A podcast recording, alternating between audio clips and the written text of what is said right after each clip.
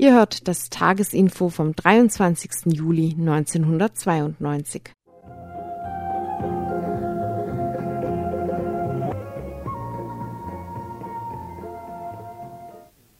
Wir haben das Info ziemlich vom Kopf auf die Füße gestellt oder umgekehrt. Wir beschäftigen uns zunächst mit dem Irak.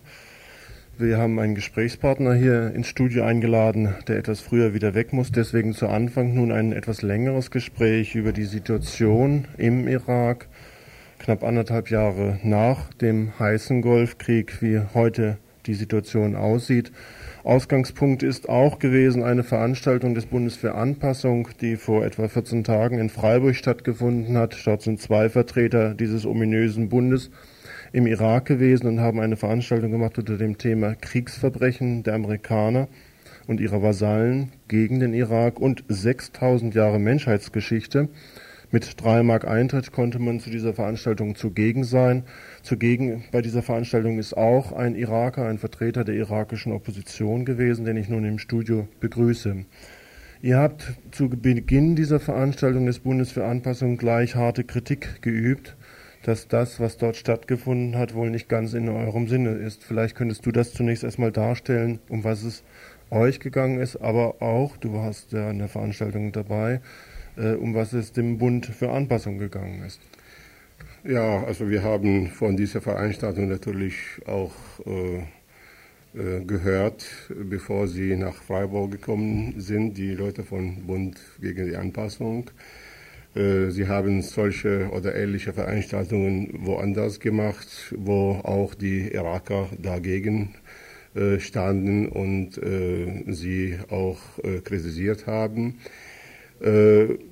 Ich werde das alles zusammenfassen, vielleicht in zwei Punkten. Der erste Punkt, wir sind nicht gegen Gruppen, die die amerikanische Politik im Nahen Osten entlarven wollen oder äh, angreifen wollen und dann äh, die Völker äh, in diesem äh, Gebiet helfen wollen, äh, mit dieser Politik fertig zu werden. Äh, wir wissen ja, die ganze Welt hat schlimme, die schlimmste Erfahrungen gehabt mit der amerikanischen Politik, Korea, Vietnam, nur Beispiele zu nennen. Im Nahen Osten sieht nicht ganz anders aus. Das hat der Bund versucht, durch diese Tür in die irakische Politik reinzugehen oder die irakische Politik äh, zu analysieren. Und da ist äh, unser natürlich, äh, äh, da sind wir dagegen, dass dieser Bund diese Deckmantel benutzt, amerikanische Politik im Nahen Osten, um eine Regierung oder um die Politik des Irak, der irakischen Regierung äh, zu rechtfertigen, äh, um die Diktatur zu unterstützen und Propaganda für die, diese Diktatur hier äh, in der Bundesrepublik zu machen. Äh, wenn dieser Bund äh, die amerikanische Politik äh, äh, entlarven will, dann muss, muss er eigentlich die ganze Kette von diesen politischen Aggressionen, die die Amerikaner schon schon die ganze Zeit seit dem äh, Zweiten Weltkrieg im Nahen Osten gemacht haben und nicht äh, aus einem bestimmten Punkt äh, ausgehen, nämlich der Zweite Golfkrieg. Es war schlimm genug natürlich für das irakische Volk, aber sie sollen auch analysieren, warum und weshalb die Amerikaner jetzt in dieser Phase äh, widersprüchliche Beziehungen zu Saddam Hussein haben, zu, zu der irakischen Regierung haben.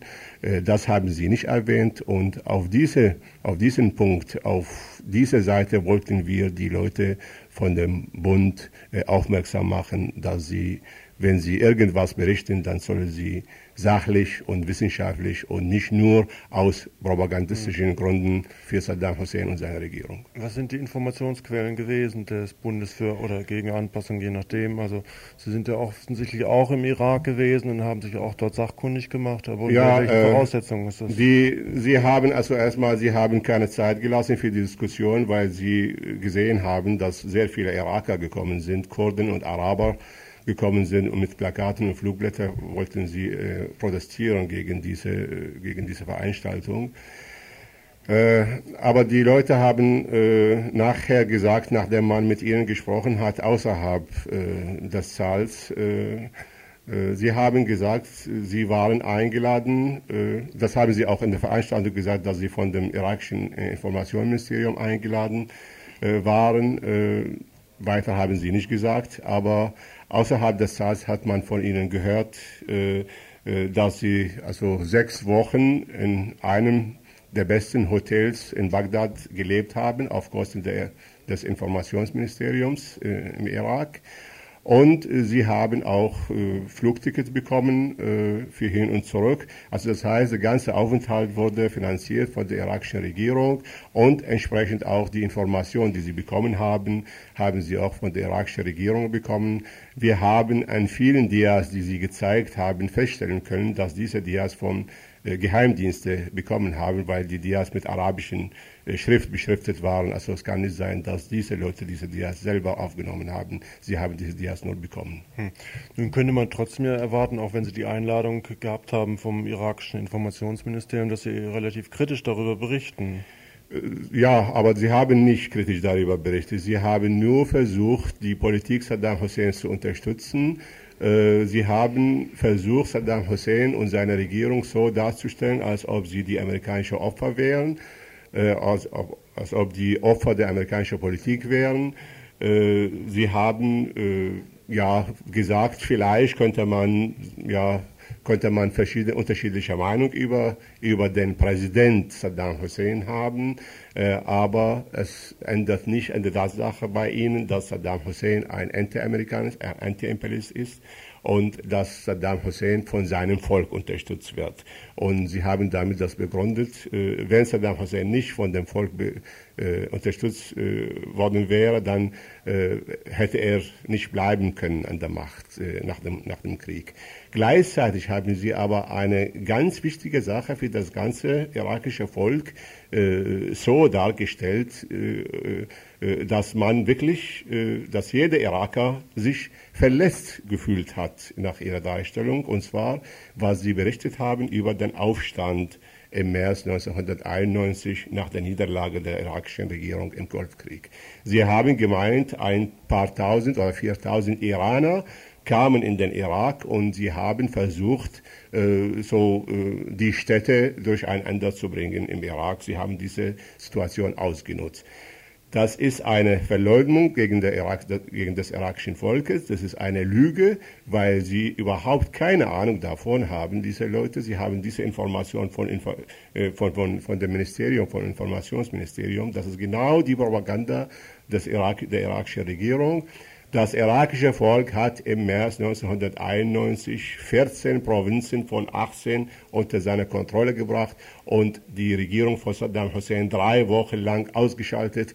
Und diese Provinzen von dem Volk wurden, äh, wurden dann äh, wurden Aufstände organisiert. äh, also das von irakischen, von iranischen äh, Eindringlingen oder sowas ist überhaupt keine Rede. Diese Leute haben überhaupt keine, keine, keine Ahnung von, vom irakischen Volk und von der irakischen Politik. Hm.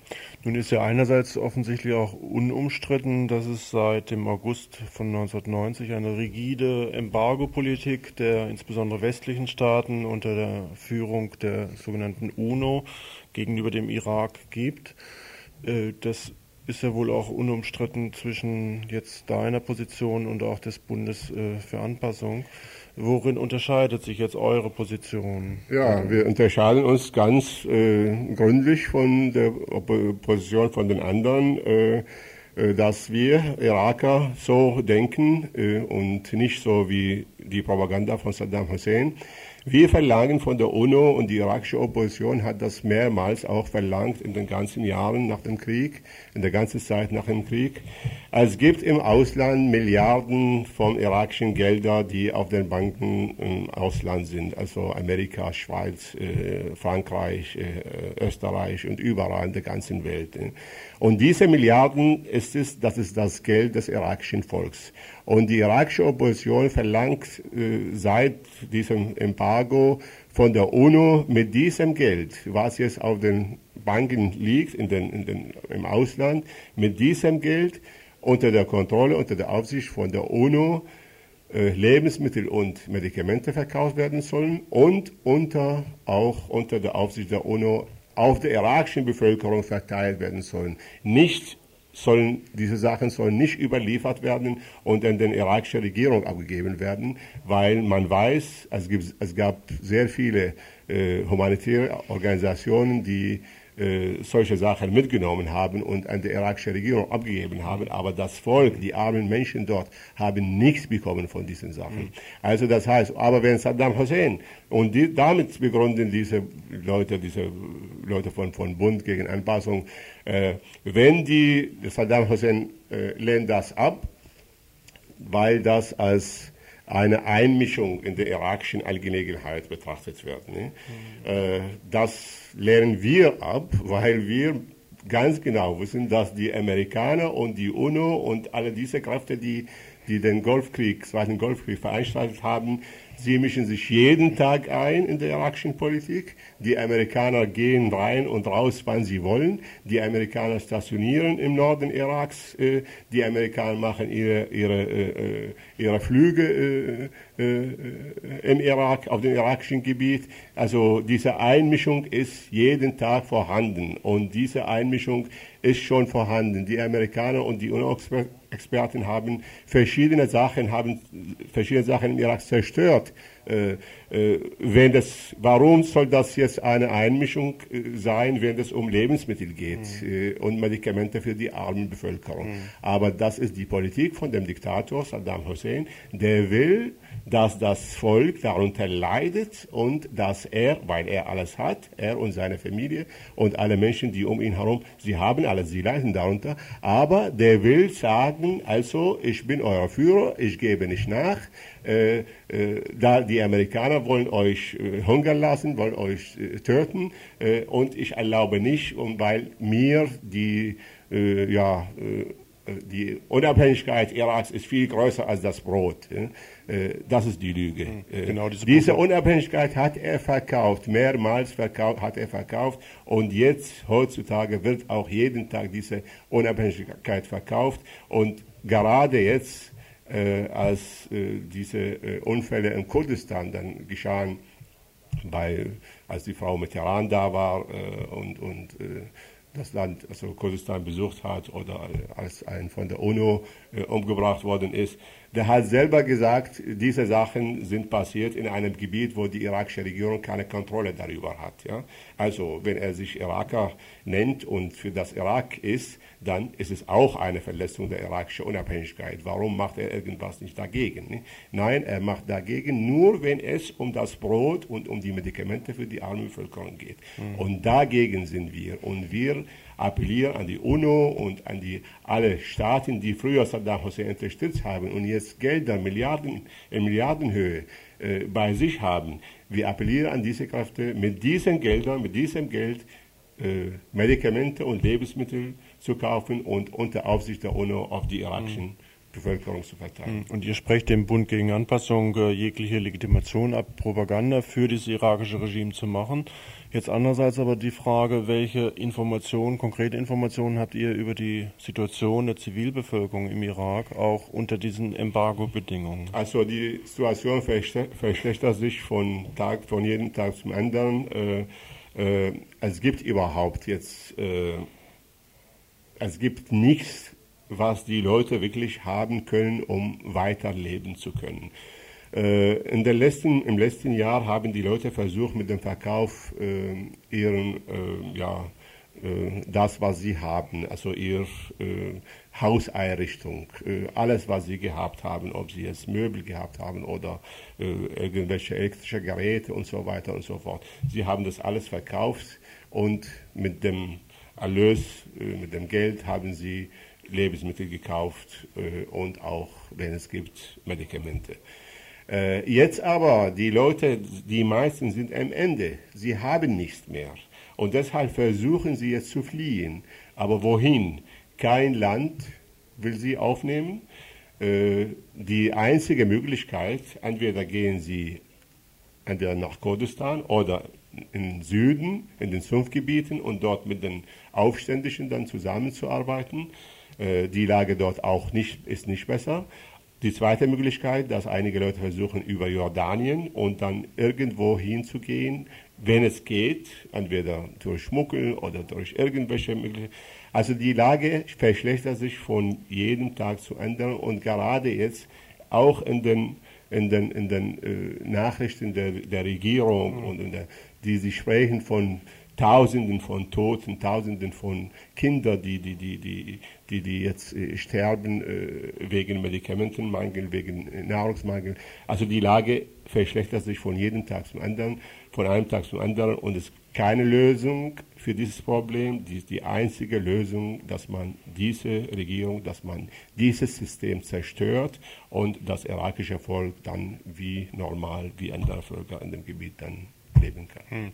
Da geben wir, gehen wir zu der nächsten Situation, die ja offensichtlich auch schwierig zu beschreiben ist. Welche Alternative gibt es derzeit innerhalb der irakischen Opposition, soweit es sie überhaupt gibt, soweit sie formiert ist und soweit Positionen vertritt, zu Saddam Hussein? Gibt es überhaupt eine Alternative? Häufiger ist davon geredet worden, es hätte Bündnisse gegeben, die sich im Exil getroffen hätten, zum Beispiel in Syrien. Äh, aber was kann denn die Kraft dieser Opposition derzeit sein? Ja, äh, also da müssen wir hier vielleicht äh, zwei Punkte auseinanderhalten. Erstmal, äh, wie bleibt eigentlich, mit welcher Kraft, mit welcher Macht bleibt jetzt Saddam Hussein an der Macht? Äh, und was muss dagegen gemacht werden? Es ist die, die große Rede davon, Saddam Hussein wurde die Einheit Iraks vertreten. Das heißt also, äh, jetzt ob die Golfstaaten oder ob die Amerikaner äh, reden darüber, äh, niemand will, dass der Irak äh, in zwei oder drei Teile äh, geteilt wird. Das heißt also, sie meinen mit zwei, drei Teile äh, im Norden Kurdistan, im Süden die Schia und äh, im mittleren Teil ja, irgendeine Gruppe oder äh, andere, andere Regierungs, äh, Regierung, äh, Art. Äh, das ist nicht wahr, das ist überhaupt nicht richtig. Äh, keine irakische Gruppe, keine irakische Partei, sowohl im Kurdistan als auch bei den Schiiten, als auch bei den Sunniten und überall, äh, bei den Kurden, bei den Arabern, keine Gruppe will das Irak, will das Land teilen, will den Irak teilen. Also von der Teilung ist überhaupt keine Rede. Und alle Staaten, ob jetzt die Golfstaaten oder die Amerikaner und ihre Verbündeten, wenn sie davon reden, äh, man hätte Angst, dass der Irak geteilt wird, äh, wenn dieses System weg ist. Äh, das ist eine große Lüge. Alle irakischen Kräfte, alle irakischen Oppositionsparteien, alle Iraker sind darüber einig, dass der Irak nicht geteilt werden darf. Zweitens, es gibt jetzt äh, innerhalb der irakischen Opposition, also das ist der zweite Punkt, innerhalb der irakischen Opposition verschiedene Strömungen natürlich. Ne? Äh, und das kommt nicht von ungefähr, es kommt daher, weil äh, das irakische Volk schon äh, seit Jahrzehnten ist eigentlich äh, politisch sehr aktiv gewesen und da haben sich sehr viele Parteien gegründet, sie haben sich sehr viele Organisationen gegründet. Und ganz besonders in den letzten äh, ja, Jahren, also seit 1979 bis jetzt, äh, nachdem Saddam Hussein total also an die Macht gekommen ist und die Macht äh, bekommen hat, hat man so eine oppositionelle Bewegung entwickelt, dass man dieses System bekämpfen wollte und mit allen Mitteln dieses System, stoßen wollte. Saddam Hussein war natürlich sehr stark, wurde von vielen Staaten unterstützt äh, von den Amerikanern wurde unterstützt, von Frankreich, von, von England, von Sowjetunion früher und von Ostblockstaaten. Also von über 40 Industriestaaten wurde Saddam Hussein unterstützt und wurde so weit gebracht, dass er Kriege geführt hat, dass er den Krieg gegen Iran geführt hat, dass er den Zweiten Golfkrieg auch äh, verursacht hat. Die irakische Opposition ist jetzt im Lande selber sehr schwach. Also sie hat keine großer Basen eigentlich, außer in den Gebieten, wo es jetzt wirklich richtig gekämpft wird. Äh, abgesehen von Kurdistan, von irakischen Kurdistan, wo die äh, Autonomie jetzt äh, vollbracht ist oder vollendet ist, also das heißt, dass die, äh, die kurdischen Parteien, die kurdischen äh, politischen Kräfte haben jetzt die Kontrolle über Kurdistan und ja, gibt es natürlich auch ist die irakische Opposition dort, also auf dem kurdischen Gebiet oder die kurdische Opposition ist dort vorhanden. Im südlichen Teil Iraks ist die arabische Opposition vorhanden und das ist natürlich nicht nur schiitische, wie, wie man hier äh, sagt oder wie Saddam Hussein das äh, verbreiten wollte. Äh, ja, im Süden wohnen zwar die Mehrheit die Schiiten, aber es gibt auch noch sehr viele äh, oppo oppositionelle Bewegungen im Irak, die jetzt äh, im Süden gegen Saddam Hussein richtig kämpfen. Es gibt aber in anderen Gebieten, wo die meisten Sunniten sind, also im nördlichen äh, nördlichen Provinzen wie in Mosul, wie in Anbar, wie äh, auch in Tekrit selbst, äh, wo er, also seine Heimatstadt. Es gibt auch Gruppierungen, äh, oppositionelle Parteien, die auch gegen diese Regierung arbeiten, gegen dieses Regime arbeiten. Aber wie gesagt, die Arbeit im, Aus im, im, im Irak selbst ist äh, politisch, nicht militärisch, sondern politisch ist sehr schwach. Äh, Im Ausland aber versucht man diese militärische äh, Opposition jetzt im Irak selbst, diese kämpfenden Menschen im Irak so politisch zu unterstützen, äh, dass man im Ausland jetzt zu einem äh, Einkommen, zu einem Abkommen kommt äh, zwischen den verschiedenen Organisationen, dass man irgendwelche Organisationen gründet im Ausland, dass man vielleicht ja, Vertreter von, von dieser Oppositionen äh, äh, bestimmten Aufgaben gibt, äh, dass sie äh, international den Irak vertreten, dass sie international die Opposition vertreten und als Ersatz für diese Regierung dann zu sein.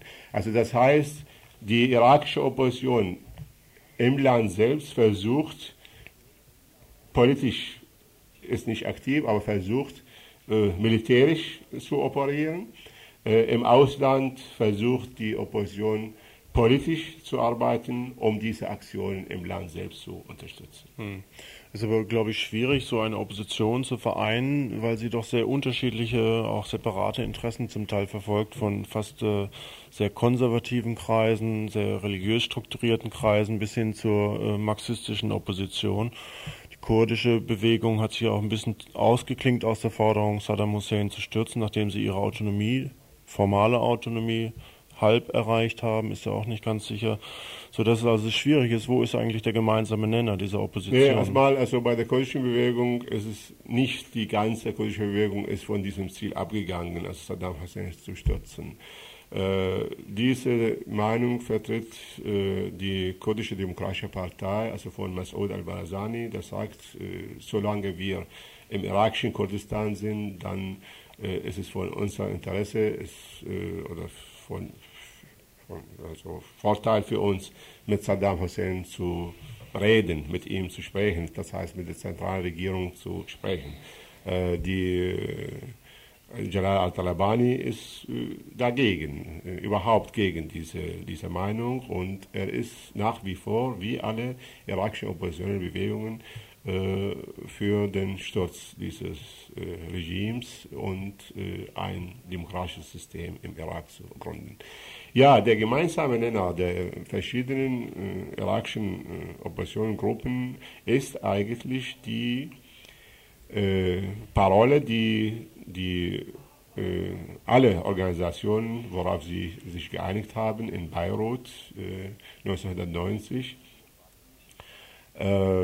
Demokratie für Irak und Autonomie für Kurdistan. Das heißt also, alle Parteien gehen davon aus, dass das nächste System, also erstmal, dass dieses System beseitigt werden muss. Äh, zweitens, äh, nach der Beseitigung dieses Systems, dann muss eines demokratisch, ein demokratisches System äh, errichtet werden. äh, unter Demokratie verstehen natürlich sowohl die Religiösen als auch die äh, Säkularisten, dass alle Menschen, alle Gruppen, die irgendein politisches Gewicht, äh, ein politisches Gewicht in der irakischen Politik haben, dass sie an der Zukunft, an der Zukunft Iraks sich beteiligen und auch äh, äh, an die verschiedenen Entscheidungen, die getroffen werden sind, auch äh, teilnehmen können. Mhm. Vielleicht noch eine Frage zum Schluss. In den letzten Tagen sind verstärkte Angriffsdrohungen gegen den Irak erneut äh, laut geworden. Auch seit heute wird gemeldet, dass es in Saudi-Arabien erhöhte Flugbewegungen gegeben hat. Sie wollen unter anderem äh, in das Landwirtschaftsministerium in Bagdad rein, um dort nachzuschauen, ob da nicht, noch konkrete Planungsunterlagen liegen äh, über ähm, möglicherweise Nuklearpläne, die der Irak besessen haben soll. Wie kompliziert oder wo ist denn eigentlich da der Spielraum für die Opposition, da Position zu gewinnen, die eigentlich auch differenziert genug ist, das eine zu kritisieren, das andere aber auch zu kritisieren und dann praktisch noch eine Handlungsmöglichkeit ja, meine, anzubieten? Das ist diese Drohungen, diese Drohungen, dass die, die treffen uns direkt. Äh, diese Drohungen betrachten wir als Drohungen gegen das irakische Volk. Genauso wie es geschah im, im Zweiten Golfkrieg.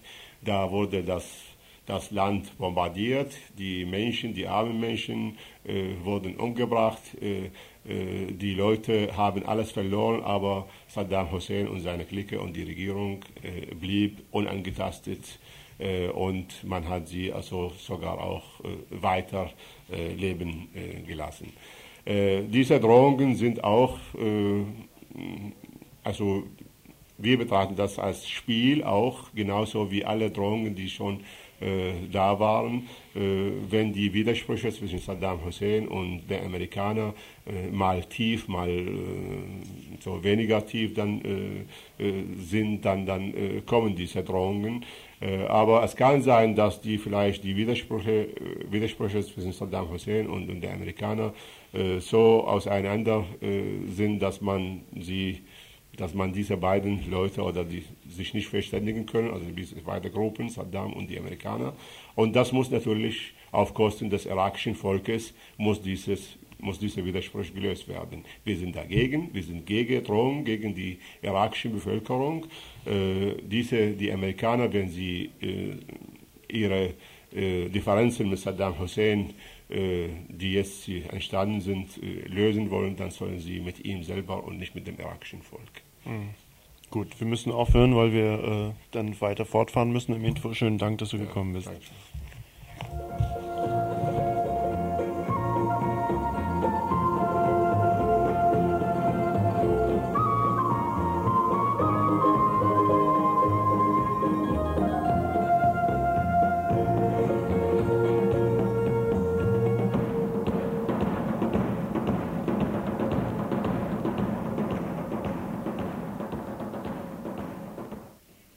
Hört das Tagesinfo vom 23. Juli 1992. Kuba. Repräsentantinnen von Gewerkschaftsbünden aus Argentinien, Bolivien, Brasilien, Chile, Paraguay und Uruguay forderten auf einem Treffen in Sao Paulo, Brasilien, die Beendigung der ökonomischen Blockade gegen Kuba. Und noch eine Meldung. Das amerikanische Regionalbüro des Weltverbandes der Gewerkschaften rief alle Arbeiterinnen der Region und der Karibik auf, unabhängig von ihrer Mitgliedschaft in einer Gewerkschaft, politischen Mitgliedschaften oder ihres Glaubens, das Jahr 1992 zum Jahr der Solidarität mit Kuba zu machen, um Wissen über die kubanische Situation zu vermitteln, die Insel zu besuchen und direkte Kontakte zu Arbeiterinnen aufzubauen, um aus erster Hand ihre Entscheidung zum Kampf kennenzulernen und in der BRD. Immerhin hat die Deutsche Postgewerkschaft eine, ein Schreiben an, das, an den äh, Kuba-Kongress im Mai, ein Solidaritätsschreiben gesendet. Naja, vielleicht geht's weiter.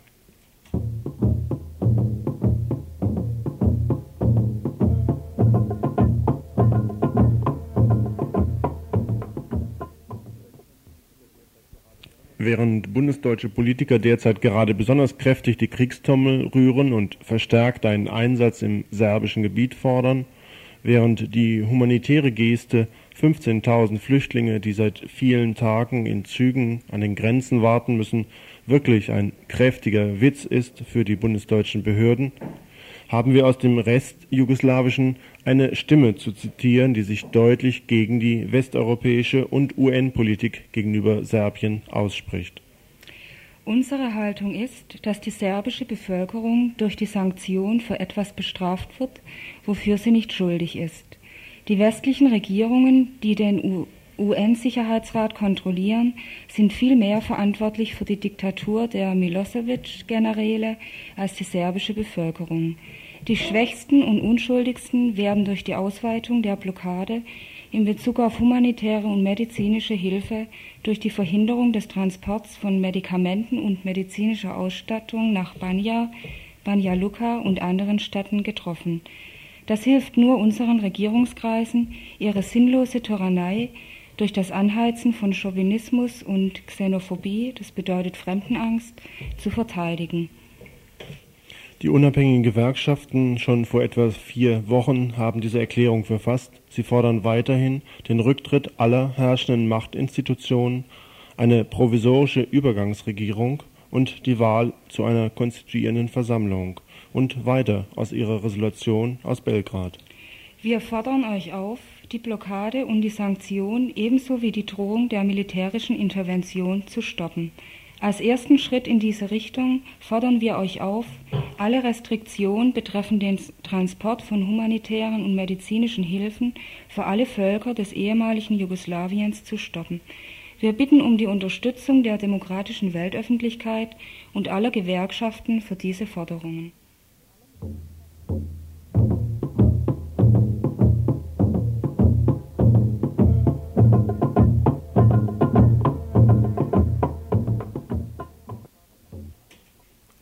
Thema Paragraph 218. Der Kampf der Frauen gegen ungewollten Kindersegen ist so alt wie die Menschheit selbst. Schon Monate vor der Neuregelung des Paragraph 218 in der BRD lief eine breite Kampagne in deutschen Landen über die Medien, Plakate an Litfaßsäulen und Straßenbahnen, Briefwurfsendungen in, in alle Haushalte und so weiter. Mit teurem Geld wird das Recht des ungeborenen Lebens propagiert. Die Einstellung, dass Frauen, die abtreiben, Mörderinnen seien, wird zunehmend populär, auffällig häufig gerade unter jungen Leuten. Gegriffen hat auch hier die rechte Propaganda, die geprägt ist von rassistischen, nationalistischen und bevölkerungspolitischen Motiven. Durch den Paragraph 218 sollen Frauen hier durch Kriminalisierung, Fristen und Zwangsberatung zum Austragen auch ungewollter Schwangerschaften gebracht werden. Wie weit sich das christliche Abendland mit seinen Moraldoktrinen von anderen möglichen Realitäten entfernt hat und wie fern von ihnen es sich bis heute bewegt, zeigt ein Streifzug durch die Menschheitsgeschichte, die Mira Beham aufzeigt.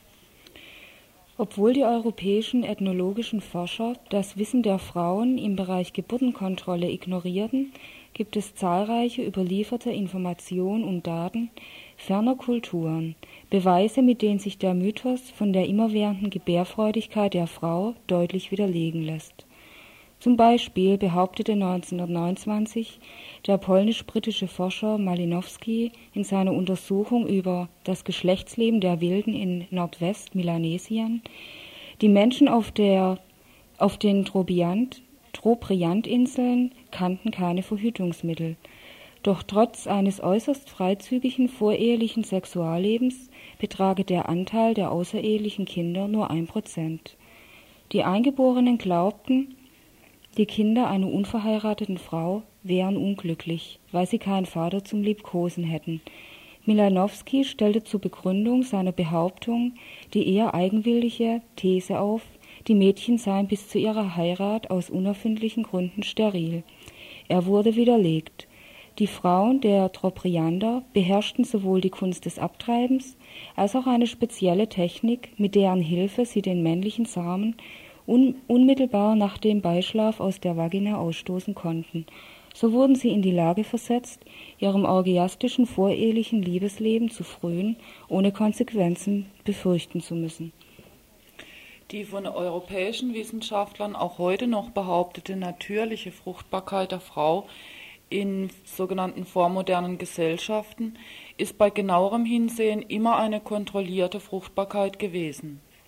Es gibt keinen Stamm und keine Ethnie auf dieser Welt, die nicht genaueste Kenntnisse über verschiedene Arten der Geburtenkontrolle hatten und natürlich anzuwenden wussten.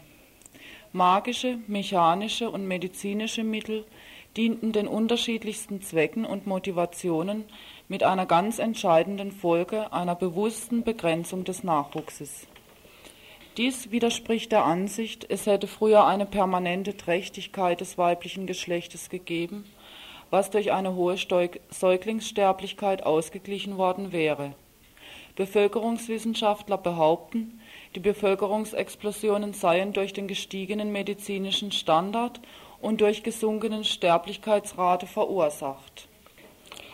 Ein europäischer Forscher stellte im 19. Jahrhundert eine unerhörte Grausamkeit der Mütter gegenüber ihrem Nachwuchs bei einem Reitervolk in Paraguay fest. Es hatte ihm nicht nur der freizügige Umgang mit Partnern empört, sondern vor allem, dass sie sich ungewollte Sprösslinge durch Kindstötung entledigten. Ihre leben gebliebenen Kinder liebten sie gleichzeitig abgöttisch.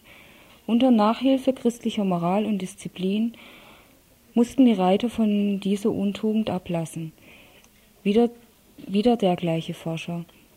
Zitat, das sind die wahren Früchte und Triumphe des Glaubens an Gott, der nicht nur den Himmel, sondern auch die Erde mit Leben füllt. Ähnlich wie im europäischen Mittelalter, als das Volkswissen um Empfängnisverhütung und Abtreibung durch die Vernichtung der hexischen weißen Frauen ausgelöst wurde, ausgelöscht wurde, ist dem weisen christlichen ist es dem weisen christlichen Mann gelungen, traditionelle Strukturen und Kenntnisse in den Gesellschaften der sogenannten Dritten Welt zu zerstören. Damit hat, es, hat er jenes heillose soziale Chaos verursacht, von dem er sich jetzt so bedroht fühlt. Kindstötung als eine Art späte Abtreibung war in den meisten Kulturen weit verbreitet. Von den Hopi-Indianerinnen, den Buschmann-Frauen im südlichen Afrika, von Stämmen am Amazonas, den Ureinwohnerinnen Zentralaustraliens, auf den Solmoen im westlichen Pazifik ist der Infantizid bekannt. Meistens war es den Frauen überlassen, die Entscheidung über Leben und Tod ihrer Kinder zu fällen.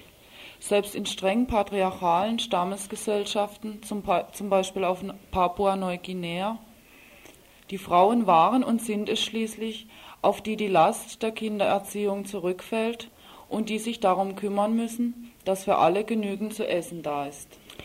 Entsprechend vielfältig sind die persönlichen oder kulturellen Motive, die Frauen traditionell dazu bewegt haben, zu den Mitteln der Abtreibung oder äh, Kindstötung zu greifen.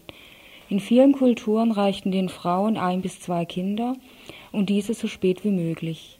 Auf der Insel Formosa wurden alle Schwangerschaften, die außerhalb des 34. bis 37. Lebensjahres auftraten, mit Hilfe einer Priesterin abgebrochen.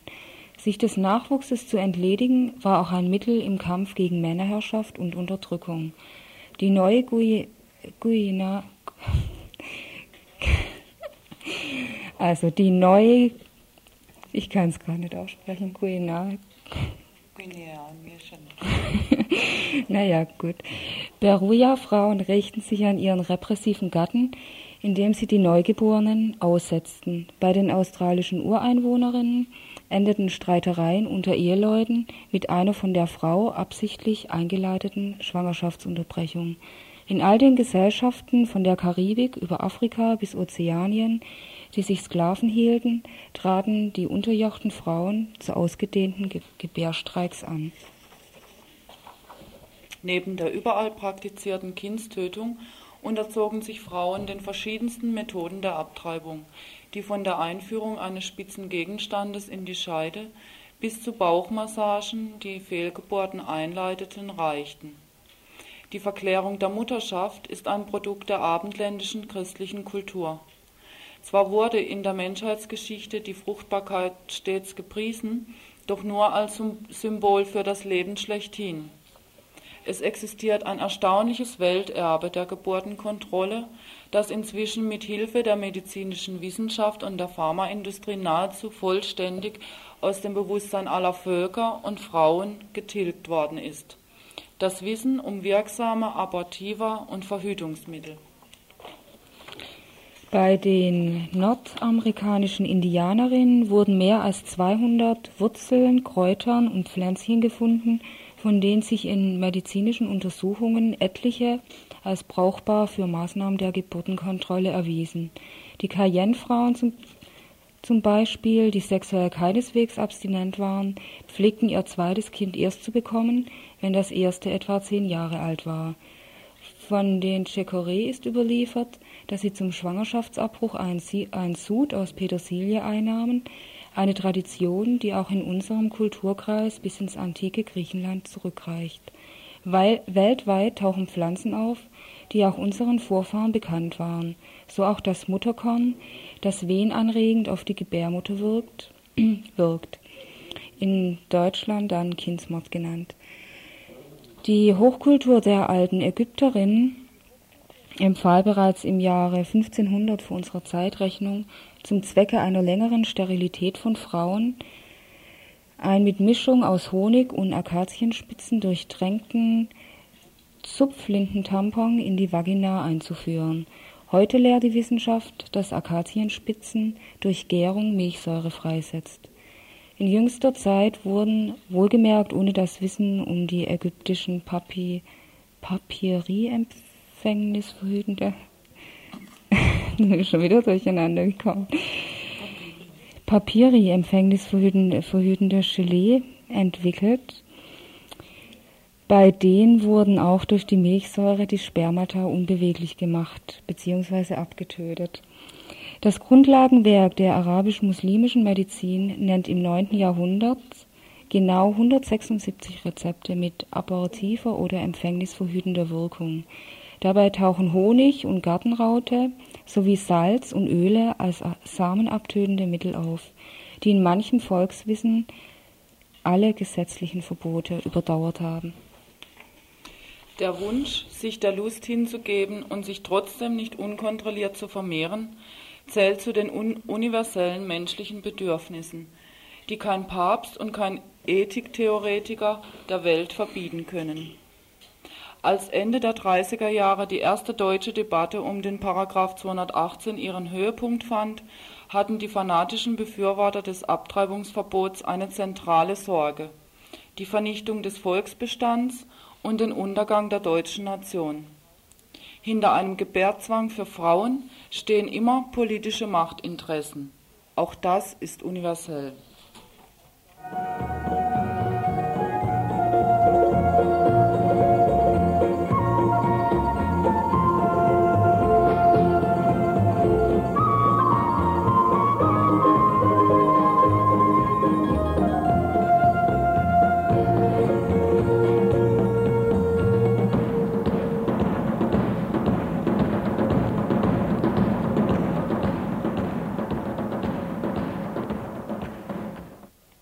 Ihr hört das Tagesinfo vom 23. Juli 1992.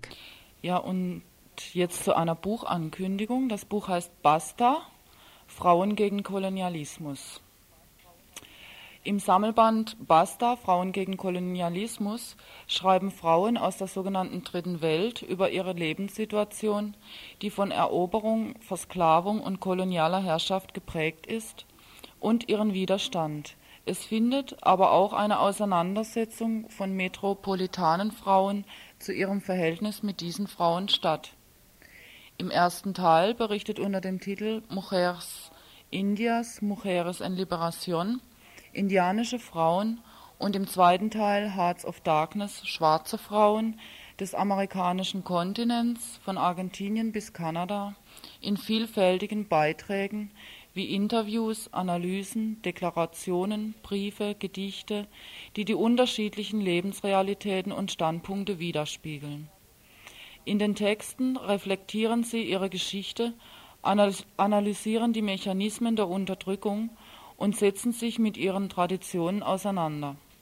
Sie beschreiben die verschiedenen Formen der Organisierung und diskutieren die Perspektiven ihres politischen, ihrer politischen Kämpfe. Im letzten Teil des Buches wird die Gratwanderung weißer Feministinnen, die sich auf schwarze Frauen beziehen, die Widersprüche darin, die wiederum zu Verunsicherung führen, deutlich. Die Kontinuität kolonialen Denkens wird aufgeworfen und Ansätze für eine feministische internationale Solidarität zur Diskussion gestellt. Ein Zitat zum Schluss. Es gilt, ökonomische, soziale und bevölkerungspolitische Gesamtentwicklungen zu diskutieren und Sexismus in Asylpolitik und Ausländergesetzen wahrzunehmen, indem wir die öffentliche Diskussion darüber provozieren und die Frauen, die nicht in der Festung Europa erwünscht sind, praktisch unterstützen. Also, das Buch heißt Basta, Frauen gegen Kolonialismus, es ist herausgegeben vom Frauenkollektiv und Stiftung Umverteilen e.V. Im, in Edition ID-Archiv Berlin und kostet 28 Mark.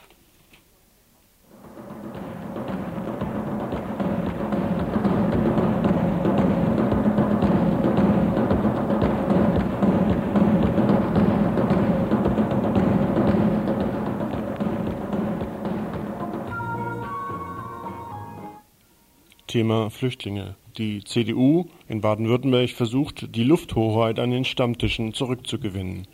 Heute flog der CDU-Fritze Oettinger über den Stammtisch und machte klar, knall und hart, die Sozialhilfe müsste für Flüchtlinge schnellstens gekürzt werden, außerdem sei ein Arbeitsverbot wieder einzuführen und schließlich müssten europäische Zuweisungsquoten her.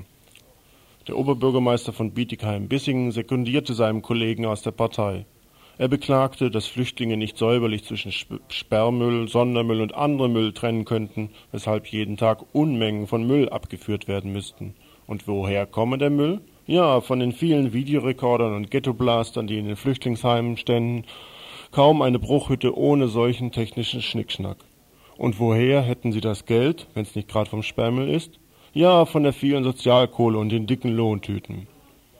So fliegen also die CDU-Fritzen über den Stammtisch und ergattern sich die Lufthoheit zurück. Wir können nicht sagen, wie sehr wir diese Volksstimme zu würdigen wissen. Aber wir wissen, Sie sind Wegbereiter für folgende Nachricht. Den halben Felsbrocken, der letzten Samstagnacht in das Heim in Freiburg-Wiesenthalstraße schlug, einschlug, den hätte Menschen töten können.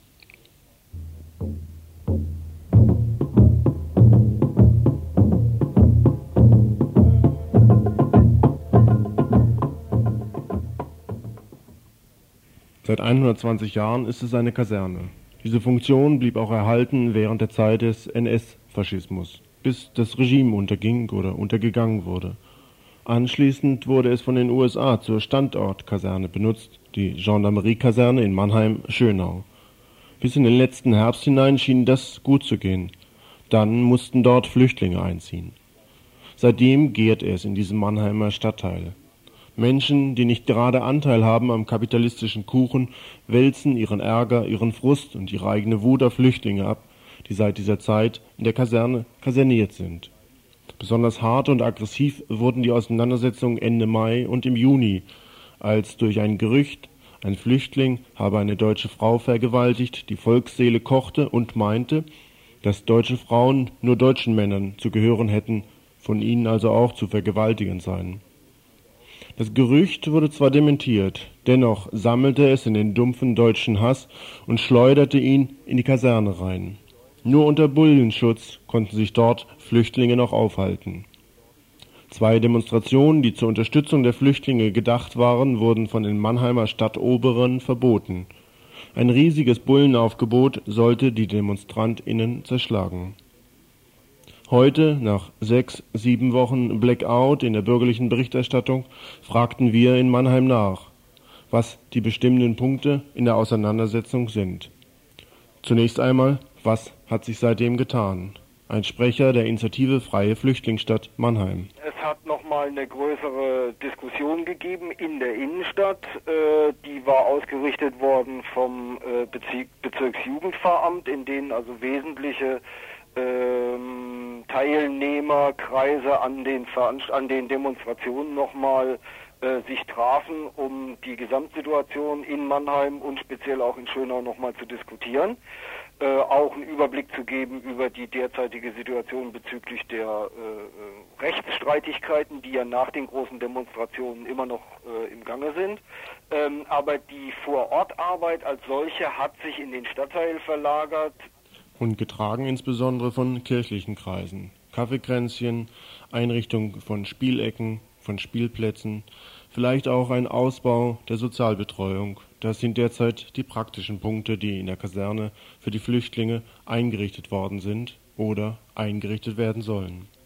Auf der politischen Ebene der Stadt Mannheim, der Oberbürgermeister Gerhard Witter, der SPD zugehörig, lässt sich nach wie vor mit harten Sprüchen vernehmen. Es seien immer noch zu viele Flüchtlinge. Das ist eher wieder das Problem, dass er äh, in seinem alten Tenor ja weitermacht. Das deckt sich mit dem, ähm, äh, wie er seinerseits äh, äh quasi die, die Demonstrationen, wie er schreibt, verarbeitet hat.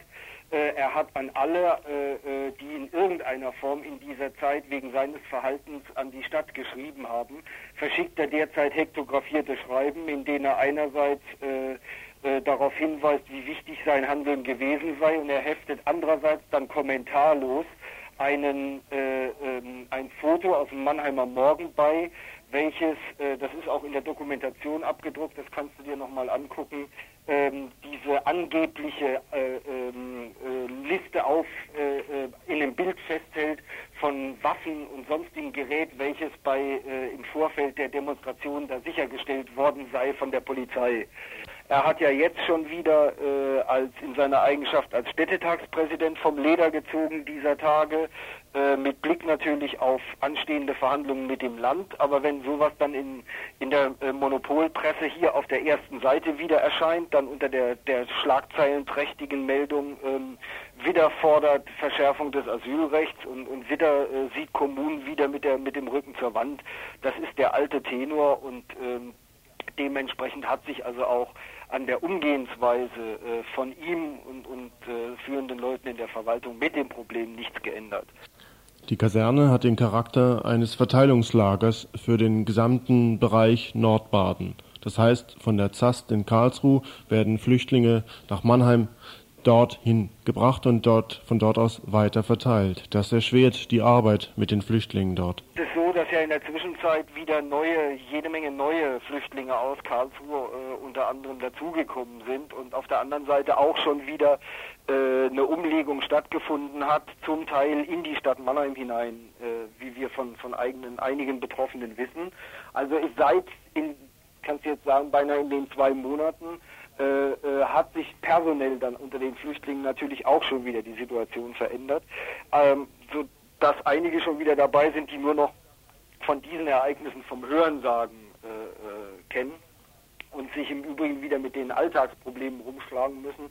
Und das ist in diesem Fall natürlich besonders die, die Situation, dass mit sehr vielen Kindern jetzt mittlerweile, das sind unter den rund 200 Flüchtlingen sind ungefähr 50 Kinder mittlerweile, das führt natürlich äh, noch erst recht zu sehr beengten Verhältnissen. Äh, da sind Familien dabei, die, die leben zu acht mit sechs äh, Mündeln dann in einem Raum äh, teilen sich da so vier Betten in irgendeiner Form, weil eben für mehr Platz gar nicht ist. Ähm, das ist dann diese Befriedungssituation, wie sie der OB äh, gewünscht hat, äh, Belegung mit mehr Familien. Das ist natürlich ein, ein Skandal wiederum, äh, an dem man wieder neue, äh, neue Dinge aufzeigen kann. Ähm, äh, es ist aber auch festzustellen, dass die Flüchtlinge, die damals schon da waren, dass die jetzt auch verstärkt den Kontakt nach draußen suchen. Es gibt immer noch äh, die ständigen Besuche aus, äh, der, aus den Kreisen, die in, in Mannheim eben diese Demonstrationen organisiert haben und so und also sich pro Asyl eingesetzt haben.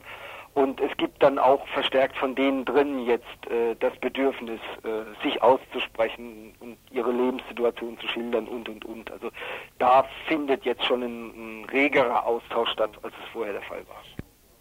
Soweit also das Telefongespräch aus Mannheim. Die schon erwähnte Waffensammlung ist in einer Dokumentation zu besichtigen, die vor kurzem erschienen ist, auf 50 Seiten für 5 Mark zu erhalten. Augenzeugenberichte, Bilder, Chronologie, Flugblätter, Politikerbriefe, Presseartikel, alles in dieser Dokumentation versammelt zu den Auseinandersetzungen in Mannheim-Schönau.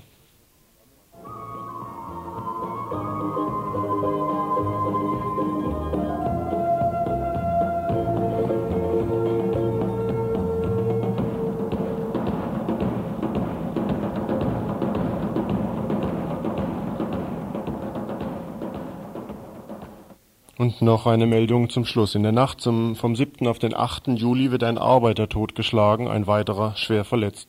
Seine Schuld, nicht aus diesem Land zu kommen, sondern aus dem Kosovo, geschehen in Ostfildern. Einen Tag später wird in Köngen, wenige Kilometer von Ostfildern entfernt, ein Brandanschlag auf ein Flüchtlingswohnheim verübt. Wiederum ein paar Tage später werden libanesische Flüchtlinge in Stuttgart-Feuerbach angegriffen. Die Polizei meinte, da sei Alkohol im Spiel.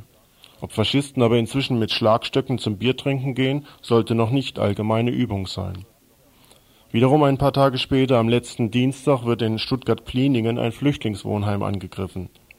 Diese nackten statistischen Daten sind der Hintergrund für eine Demonstration am kommenden Samstag in Chemnat in Ostfildern, also am 25. Juli. Beginn ist um 11 Uhr in Chemnat.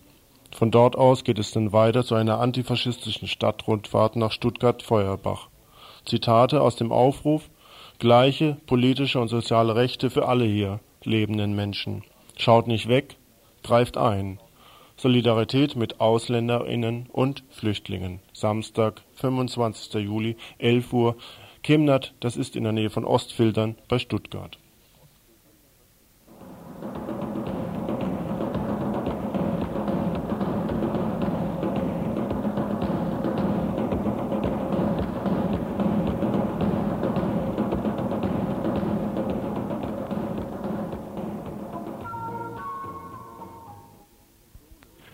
Während die Organisatoren der Olympischen Spiele in Berlin bereits heute die sexuellen Präferenzen der IOC-Mitglieder für das Jahr 2000 ausforschen, bleiben wir heute noch auf dem Boden der Tatsachen und widmen uns den gegenwärtigen Spielchen. Gerade zur Olympiade im sommerlichen Barcelona erleben es viele Sportler wieder einmal am eigenen Leib. Der überanstrengte Körper ist ganz besonders auf den Ersatz von Flüssigkeit und zusätzliche Energiequellen angewiesen. Der Kapitän der Mannschaft kommt aus Katalonien, 71 Jahre alt, Textil- und Banksektor, Juan Antonio Samaranch. Damals, zur Zeit des Franco-Regimes, partizipierte er an der Diktatur und wurde deshalb reich. Der andere Chef war einmal Bürgermeister der Stadt von Barcelona, Narcís Serra, der Sozialisten angehörig. Als er seinen Stuhl im Jahr 1979 bestieg, hatte die Stadt kein Geld. Er nutzte die Chance, das Vakuum nach Franco zu füllen und verschaffte der Stadt mehr als 300 Baustellen. Jahrelang. Verkehrsstau, Räumung von alten Stadtvierteln und Wohnvierteln, Vertreibung der Obdachlosen. Und auch die Zentrale vom ehemaligen Anarchisten Buenaventura Durruti, das alte Stadtviertel Poblenui, gibt es nicht mehr. Das Viertel wurde regelrecht zertrümmert. Politiker und Planer, Architekten und andere Künstler vergingen sich an diesem Stadtteil dermaßen, dass davon heute nichts mehr zu erkennen ist. Bleiben wir also auch auf dem Boden. Dorothi hatte einmal erklärt, wir Arbeiter können Städte und Paläste aufrichten und sogar bessere. Wir haben nicht die geringste Angst vor Trümmern. Und, so meinte er, die Paläste sind für die Armen, versteht sich. Dreimal kalt, dreimal warm und dann Vollschwung ans Tageswerk. Ob Genuss oder morgendlicher Kampf mit dem Brausestrahl, zum Wachwerden gehört der kalte Schauer dazu.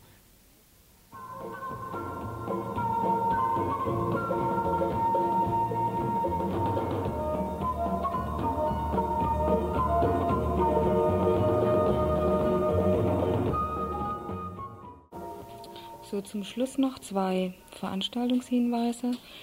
Morgen trifft sich wieder die Saga im Südbadisches Aktionsbündnis gegen Abschiebungen im RC in der Egonstraße. Und am Montag, am 27. Juli um 20.30 Uhr, um halb neun im Radikaldemokratischen Zentrum Egonstraße 54 eine Veranstaltung zur aktuellen Situation in Uruguay. Und zwar mit Graciela Jorge, Anhand eines Videos über die MLN-Radiosender Radio Panamericana soll die Entwicklung in Uruguay nachvollziehbar gemacht werden. Der Titel der Veranstaltung heißt Weil die Wirklichkeit nicht lebbar war, waren die Träume die Realität.